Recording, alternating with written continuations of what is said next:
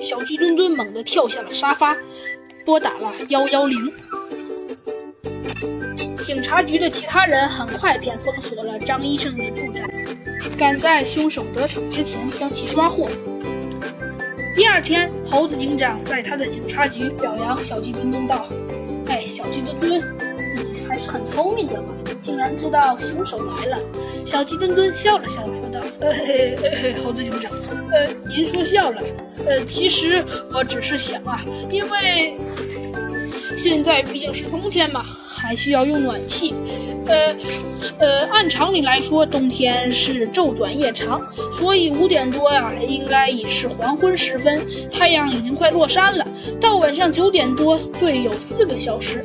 可是按这么说的话，一周每隔半个小时暴食一次，可应该有八九次光，但是我却听到了十四次。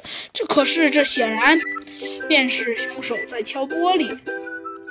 所以我就赶快报警了。